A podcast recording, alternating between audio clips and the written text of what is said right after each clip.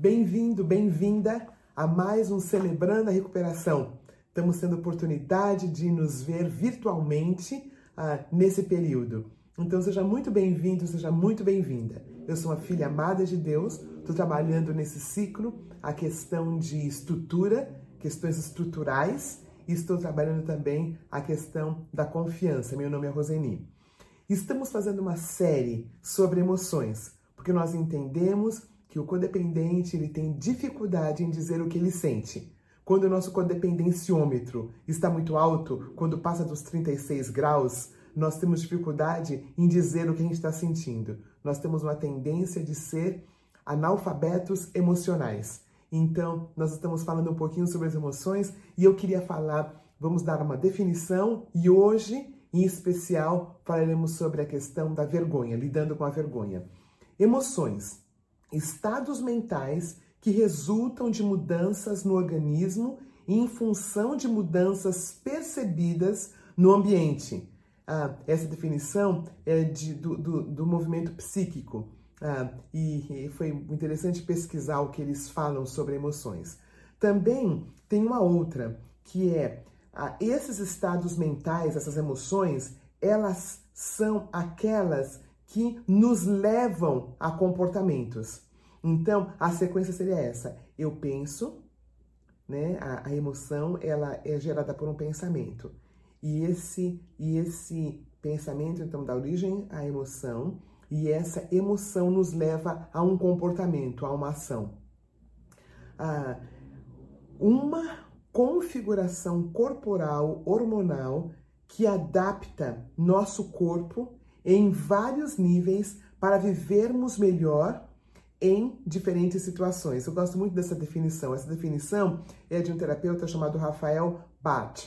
Ah, é uma configuração corporal que adapta nosso corpo em vários níveis para vivermos melhor em situações diferentes. Cada emoção cumpre uma função específica. Claro que nós estamos falando aqui sobre ah, as emoções ah, em seu gênero, número e grau, certinha, né? Qualquer emoção, ela é para nos proteger, é para nos percebermos e qualquer uma delas exacerbadas leva a uma doença. Então aqui eu estou falando das emoções tratadas de um jeito saudável, as, as, as emoções sendo trabalhadas, vamos dizer assim.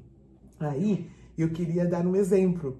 É interessante, queridos, porque eu, os livros que eu pesquisei têm uma emoção chamada nojo. Nojo é uma das emoções. Eu queria partilhar com vocês como o nojo ah, pode ser útil no nosso processo. Vamos dizer que eu tô, ah, vou tomar um leite e eu, ah, ao sentir o cheiro, eu tenho esse nojo, porque eu sei que está estragado. Vamos dizer que eu vou comer uma comida e eu descubro que ela não tá, não está boa. Então, dá para perceber como a emoção nojo pode ser útil. E depois eu vou falar ainda hoje sobre a emoção nojo no que diz respeito às situações também, tá? Ah, por exemplo, outro exemplo, o medo. O medo quando ah, eu tenho a sensação de que, de que eu estou no zoológico e que um tigre está solto, é, eu tenho uma, adrenalina que é solta no meu organismo. Essa adrenalina faz com que o meu coração bata mais forte. Essa adrenalina faz com que, ah, com que ah, eu, eu, eu, eu, eu me perceba diferente. E aí as minhas pupilas aumentam. E aí eu posso correr. Né? Chama amígdala amígdala, que produz uh, esse, esse, é, que produz adrenalina, uh, que faz com que as minhas artérias elas, elas uh, aumentem e esse, esse sangue corra e eu posso e eu posso correr, né, do medo. Então, emoções é algo que é para me ajudar. As emoções, eu, eu entendi pelo que eu estudei que as emoções básicas é o medo, a raiva, tristeza, alegria, amor, o afeto, o nojo e a surpresa. E tem algumas que são mais culturais, como a culpa e como a vergonha que nós vamos ver hoje. Não existe emoção, emoção negativa ou positiva. Emoções são sinalizadores, têm uma função em nosso corpo. Ah, os religiosos, como eu falei, os codependentes, nós somos ensinados que amor pode ter, Ternura pode ter, mas raiva é uma emoção que é para si, para evitar. Tristeza, muito mais. Alegrai-vos sempre no Senhor. Outra vez os digo, alegrai-vos. E muitos religiosos, muitos codependentes nunca lidaram com a emoção, né? Nós, nós sempre achamos que existem algumas emoções que são boas e outras que são ruins. É interessante que alegrai-vos sempre no Senhor, essa alegria é algo que independe da circunstância. Mas ah, Davi, o homem que nós respeitamos tanto, ele chorou. Jesus chorou. Então, tristeza não é uma emoção negativa, ela faz parte do nosso processo de recuperação, de estarmos vivos, de estarmos antenados, da nossa autopercepção. A raiva é ruim e o amor é bom, foi o que foi ensinado para nós. Um, precisamos aprender a lidar com nossas emoções e não deixar que as nossas emoções uh, lidem conosco. É, eu não sou definida pela minha emoção. Emoção é algo transitório. Eu não fico na minha emoção a vida toda. E é muito interessante quando eu tenho essa noção de que a emoção não me define. É um período que eu vivo, eu lido com aquele luto, eu lido com aquela tristeza e depois eu trabalho. Depois eu saio daquela tristeza. O luto, ele não é a, a noite toda. De manhã vem a alegria. Ah, esse autoconhecimento é importante para a nossa recuperação, para o nosso processo de santificação. Para aqueles que estão começando agora celebrando, o, o, o, o processo de santificação é o processo da recuperação, para sermos mais como Cristo. Um, e aí eu quero falar aquele versículo de novo. Por que estás abatido a minha alma? Por que estás inquieta dentro em mim? Espera pelo Senhor, pois ainda o louvarei. É, é tão lindo entendermos que em toda a escritura sagrada as emoções são muito respeitadas. As emoções são muito respeitadas. Aí vamos falar então diretamente sobre a vergonha. A, a definição. Esse uh, Renato Mazan, uh, ele, ele fala da, da, da, da vergonha como um sentimento de sentir-se apequeninado, menor do que um determinado ideal. Nos sentimos inferiores em relacionamentos de um ideal valorizado. Aí ele usa esse exemplo.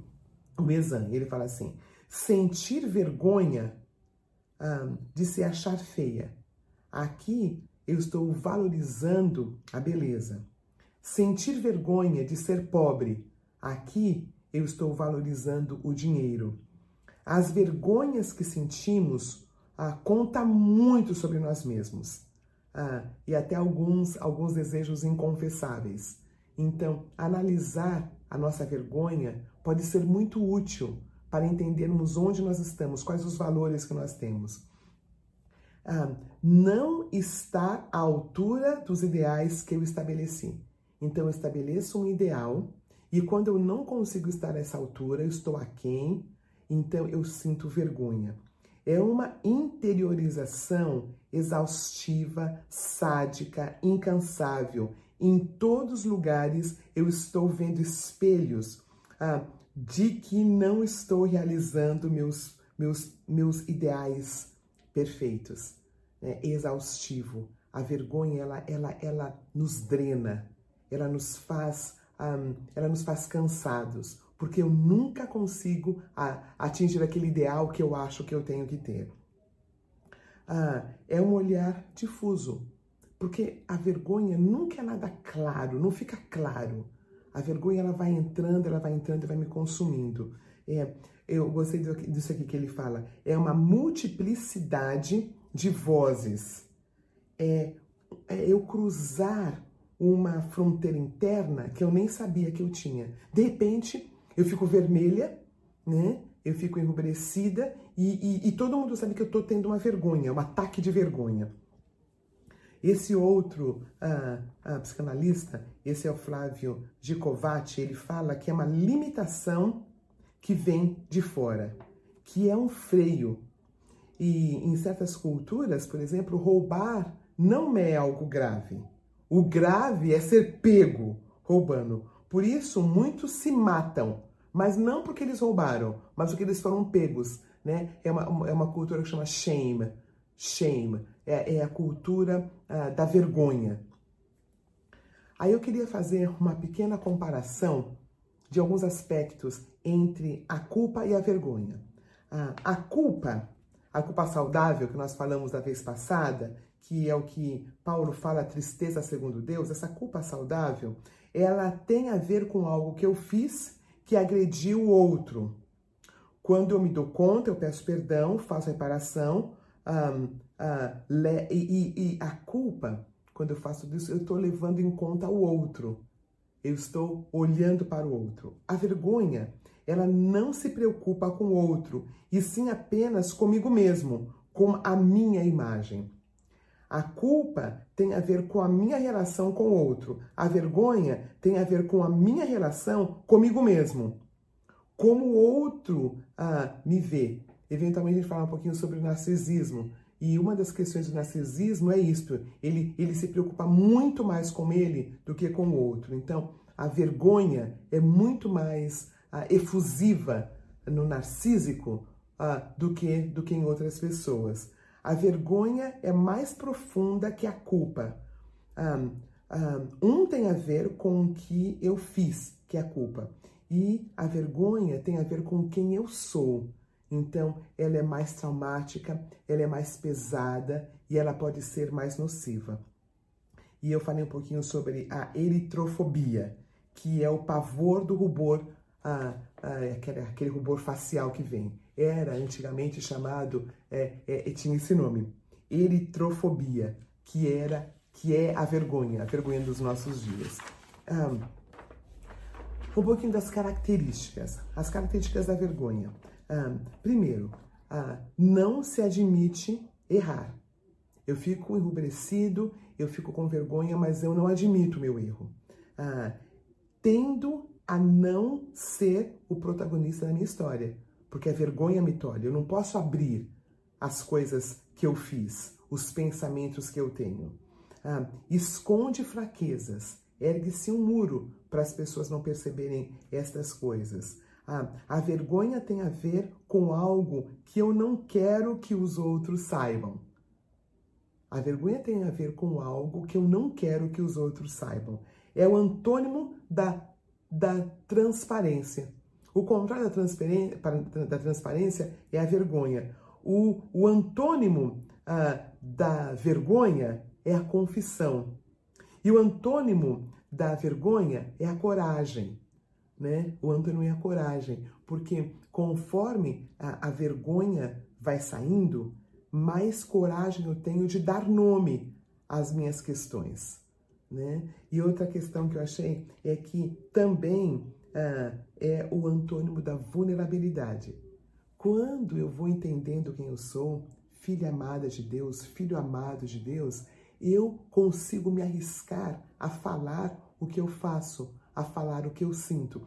E olha, queridos, isso sempre em lugar seguro, isso sempre dentro de um grupo de apoio, sempre dentro de um grupo de passos, com pessoas de confiança.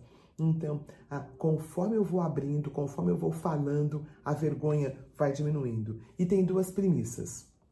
Primeira, a vergonha se alicerça ah, na rejeição. Eu não falo para o outro porque eu tenho medo de ser rejeitada. E eu acho que eu preciso da aceitação do outro. Então, eu continuo mentindo, continuo envergonhada e continuo não falando o que eu deveria falar. A outra premissa é o que mantém a vergonha firme, forte, viril, é o orgulho. É o orgulho. Eu não quero que as pessoas percebam que eu penso assim. Eu não quero que as pessoas a descubram que eu tenho tal defeito de caráter. Eu não quero que as pessoas descubram que eu tenho tal compulsão. Ah, e é o orgulho que mantém, é o orgulho que mantém a vergonha firme, forte e viril. Estratégia de enfrentamento. Fortalecimento de quem nós somos. Fortalecimento de quem nós somos. A nossa identidade não é o que nós fazemos. A nossa identidade não é o que nós fazemos. A nossa identidade é baseada em quem Deus diz que eu sou. Filha amada. Outra, partilhar as nossas vergonhas, um dia de cada vez. Às vezes eu dou conta de falar só um pouquinho, Conforme eu vou falando, eu vou falando mais, eu vou ficando mais transparente, eu, eu vou ficando mais suscetível, eu vou ficando mais gente. A pessoa que carrega muita vergonha, ela é um ser idealizado. Ela não sabe que ela é amada, porque ela não abre as questões dela.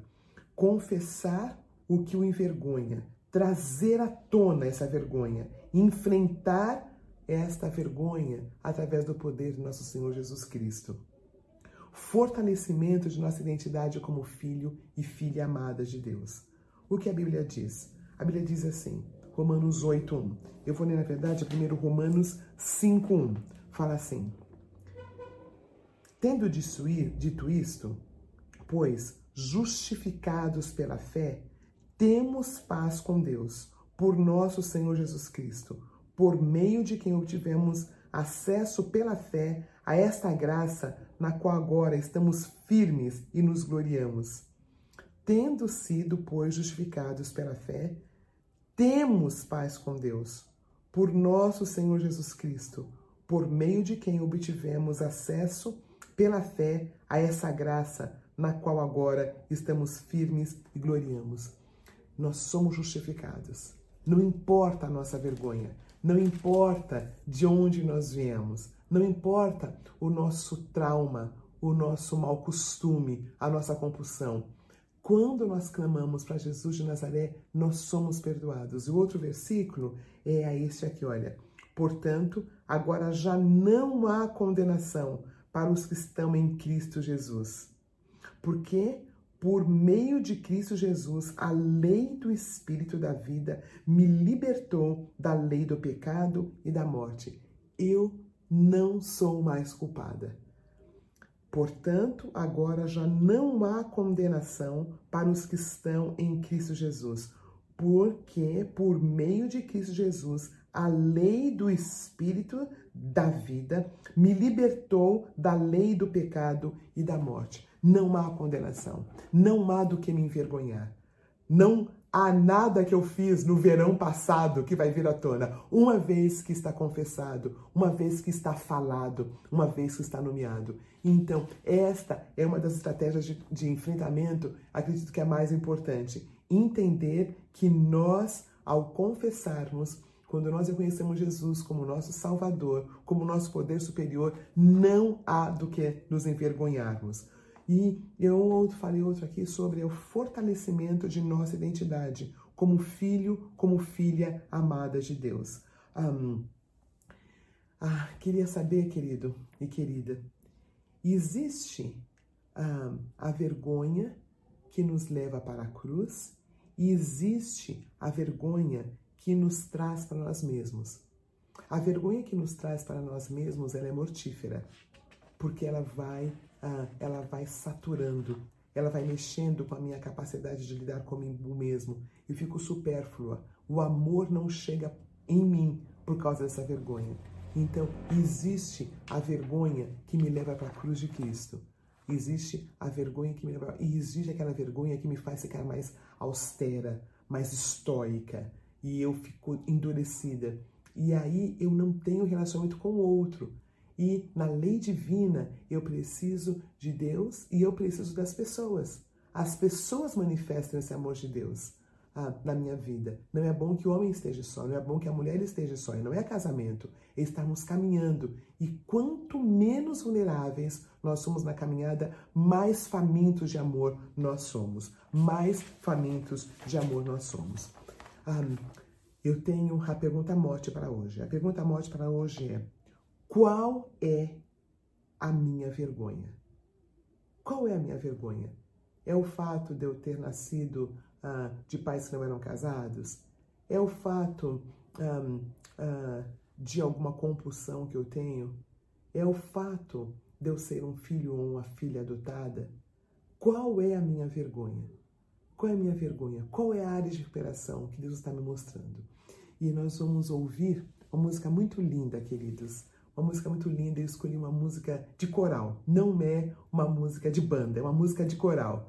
Perdoado, fui perdoado. Deus olhou com compaixão.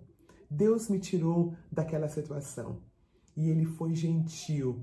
Então, ouça essa música desse coral e seja muito abençoado. Eu tenho três recadinhos. O primeiro deles, antes de nós irmos, é ah, as crianças de 10 e 11 anos são muito bem-vindas no nosso. Todas as crianças são bem-vindas, mas nós queremos fazer grupos em que as crianças possam partilhar. Então, queria que mais crianças, nós queremos que mais crianças de 10 e 11 anos cheguem. Tem filhos, tem netos, tem sobrinhos, tem vizinhos, ah, ah, ah, com vídeos para estarem com a gente, tá bom? Tá nos nossos, tá nos nossas, nas nossas, ah, nos nossas mídias, onde é, é, onde eles se encontram, qual é o link e tudo mais e os horários. Segundo, não, você não precisa se inscrever para ir para o grupo de apoio agora. Queridos, o grupo de apoio é muito importante. É lá que eu dou nome, é lá que eu falo. Então, você não precisa se inscrever, nós vamos dar, terminar daqui a pouquinho e você já vai para o seu grupo. E aí, o último aviso é sobre o nosso congresso, Celebrando a Vida. Queridos, nós estivemos gravando a semana, o fim da semana passada, e está muito bom.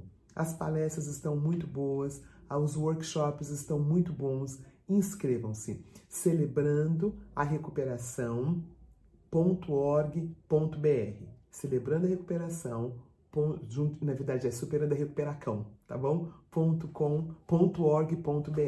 Faça a sua inscrição. Nós temos uh, como implantar o Celebrando, como implantar o Celebrando Kids, como implantar o Celebrando Teens.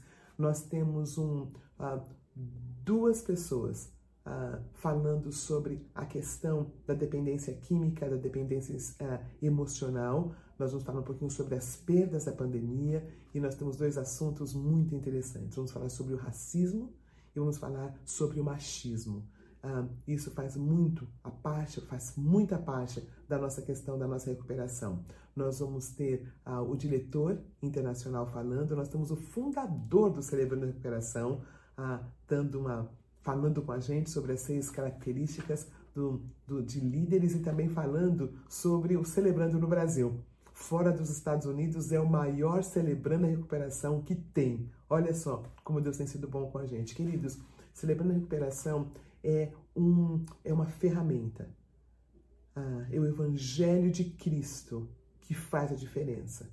É o Evangelho de Cristo que trabalha com as minhas emoções. É o Evangelho de Cristo que me leva à minha recuperação.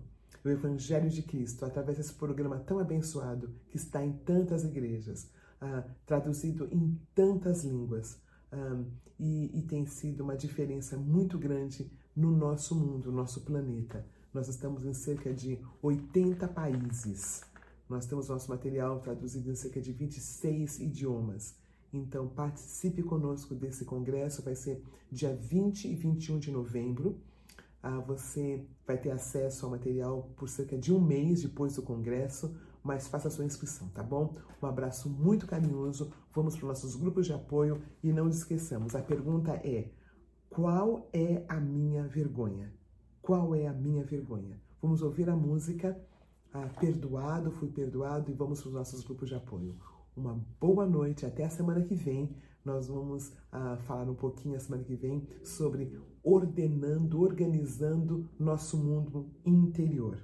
Nós vamos falar que não tem como mexer com o nosso mundo interior sem mexermos com a nossa saúde física. A Damares Freitas vai estar falando um pouquinho da história de vida dela e um pouquinho sobre essa organização. Uma boa noite e até mais.